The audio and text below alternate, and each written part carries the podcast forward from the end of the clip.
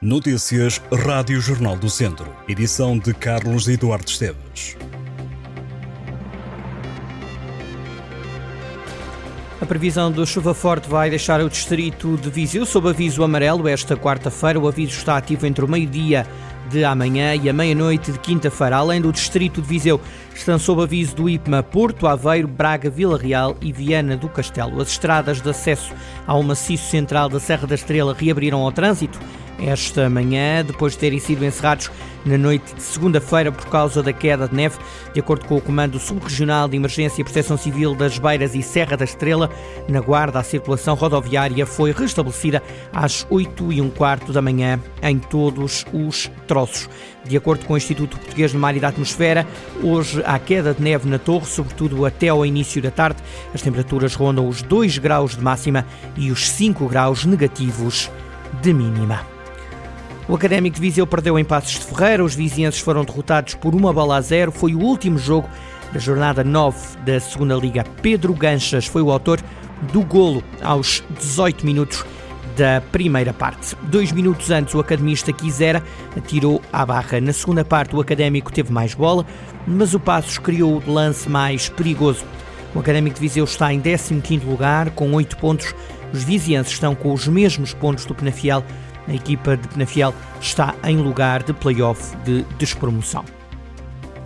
O Instituto Politécnico de Viseu assinala esta terça-feira 44 anos com uma cerimónia na aula magna do campus universitário. Na sessão solene estará o secretário de Estado da Ciência, Tecnologia e Ensino Superior, Pedro Nuno Teixeira. Fundado em 1979, o Politécnico de Viseu conta atualmente com 6.300 estudantes e junta cinco escolas superiores, quatro em Viseu e uma em Lamego. A Escola Superior de Educação foi a primeira unidade orgânica do Instituto Politécnico a entrar em funcionamento em Portugal em 1983. Hoje, a oferta formativa do IPV inclui 32 licenciaturas, 25 mestrados, 15 pós-graduações e 30 cursos técnicos superiores profissionais. Está na estrada a Operação SR 2023, tacógrafos e tempos de condução e repouso.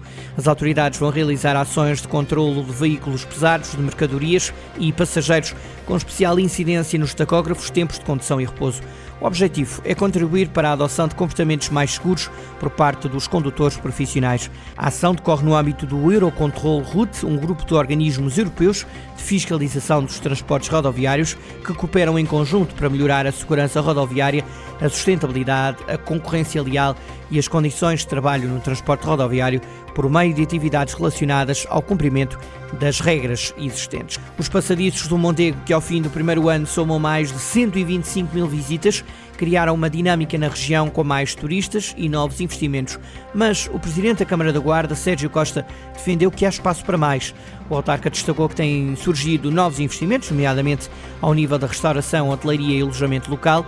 Na opinião do presidente da Câmara da Guarda, as 125 mil visitas que se registaram no primeiro ano dão conta da grande expectativa criada em torno dos passadiços e do resultado da campanha de promoção.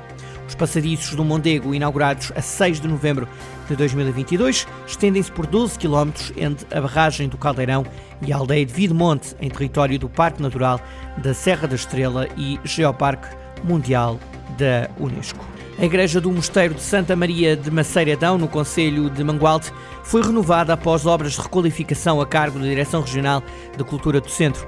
A empreitada foi entregue recentemente, tendo contado com investimento de meio milhão de euros e com o apoio de fundos comunitários. O mosteiro, que é classificado como Monumento Nacional há 21 anos, estava degradado. O risco de perda levou a Direção Regional de Cultura do Centro a avançar com o projeto em conjunto com os proprietários do espaço, candidatando-se ao programa Centro 2020. O projeto de requalificação partiu da necessidade de suster a ruína, centrou-se na igreja, que foi alvo de uma intervenção estrutural, entre outras obras, com a substituição do revestimento em telha e da estrutura de suporte.